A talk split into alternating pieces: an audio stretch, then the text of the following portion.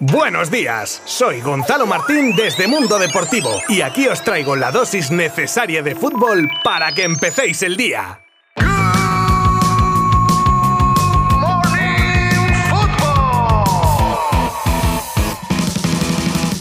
Hola, hola, ya es lunes 12 del 12 de 2022 y no podemos faltar a la ineludible cita con un nuevo Good Morning Football, con un fin de semana que madre mía lo que nos ha dejado en clave mundialista. Muchas sorpresas y una de ellas la eliminación de Portugal con mensaje posterior en redes de CR7. Y hablaremos también de Pep Guardiola y su intención de no dejar el City por Brasil, la opción preferida de Xavi para el pivote cuando Busquets ya no esté, el lío en el vestuario del Sevilla con Monchi e Isco, tweets que indignan a un país, una sensible baja asegurada del Liverpool en su enfrentamiento Champions contra el Madrid a la vuelta del Mundial y más cosas que os contaré en los próximos minutos. Os habla Gonzalo Martín desde Mundo Deportivo y empezamos en 3, 2, 1. Quitando el batacazo entre comillas de Brasil ante Croacia, que decía adiós, la otra selección que ha sufrido a Marruecos ha sido nuestra vecina Portugal, que decía adiós ante los africanos que hacían historia avanzando a las semis del Mundial por primera vez en su historia. Bueno, y de cualquier equipo del continente africano. Guste o no, el estandarte de los lusos CR7, abatido, mostraba su sentir en redes sociales. La carta completa la tenéis en Mundo Deportivo, por supuesto, pero destacaba su ilusión por poner el nombre de Portugal en lo alto del mundo y continúa diciendo que nunca perdió la cara a la lucha y renunció desafortunadamente al sueño que ya terminó. Nunca le daría la espalda a mis compañeros y a mi país, continuaba. Ahora toca ser consejero y dejar que cada uno saque sus conclusiones. Con la eliminación de Brasil ha vuelto a la memoria de los brasileños las palabras de Pep Guardiola hablando de la posibilidad de entrenar a una selección nacional y más concretamente a la canariña. Pero el entrenador catalán parece que tras su última renovación con unas muy buenas condiciones económicas y un proyecto motivante le llevan al de San Pedro a querer continuar en el club que a día de hoy le hace completamente feliz. Mañana Dios dirá, pero de momento Pep se queda en Inglaterra.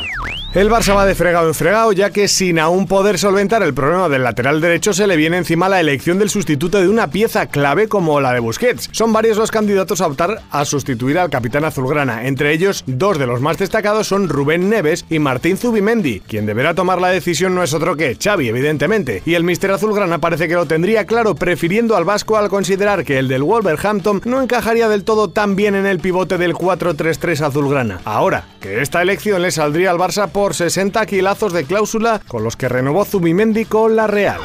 Nos pasamos ahora por Sevilla, donde se ha liado la Mundial con Isco como centro de la polémica, no por él precisamente, ya que el club hispalense necesita liberar fichas para conseguir posibles refuerzos de cara al mercado de invierno. Y es cuando Monchi entra en acción y recuerda que el fichaje del exmadridista ha sido un fichaje respaldado exclusivamente por Lopetegui y ya no está su máximo valedor. Habrá que ver si Isco participa en el amistoso del domingo frente al Benfica, lo cual podría darnos una pista del futuro del de Ben Almadena en el Sevilla.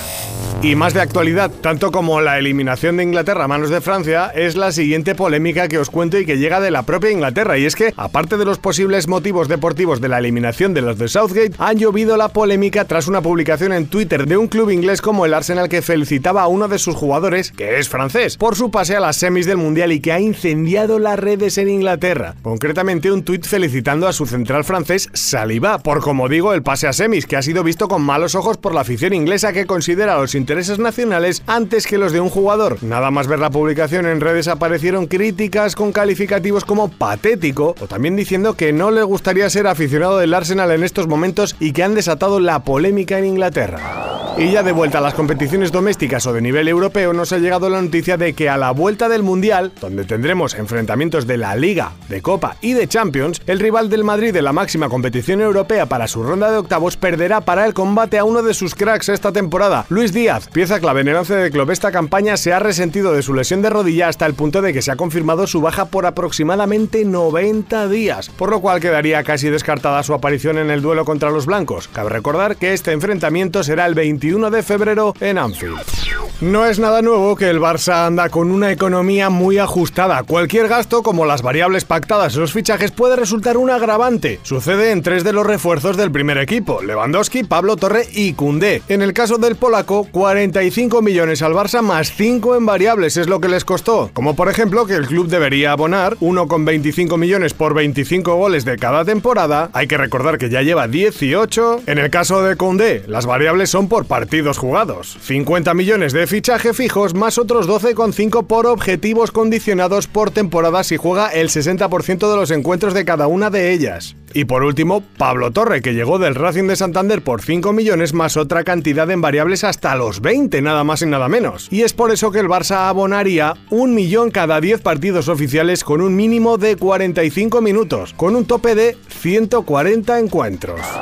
Y para cerrar, un poquito de mercado, sobre todo contando con que en este 2023 hay varios agentes libres interesantes. Quizá destaca por encima de todos el mediocentro del Chelsea en Golo Kanté, que va a tener a media Europa detrás de él. El Barça es cierto que es uno de los que está pendiente del jugador de 31 años, y también es cierto que hay varios pretendientes más por él. Aparte del propio Chelsea, el Barça, etc., desde el portal Ledis Sport aseguran que el PSG como no, estaría dispuesto a darlo todo por apuntalar su medular con Kanté. Veremos qué pasa. Os lo contaremos aquí, por supuesto.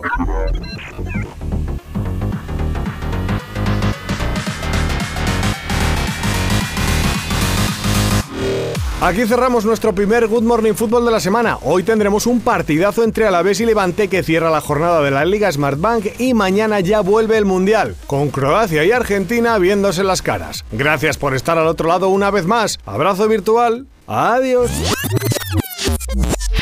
Mundo Deportivo te ha ofrecido Good Morning Football, la dosis necesaria de fútbol para comenzar el día.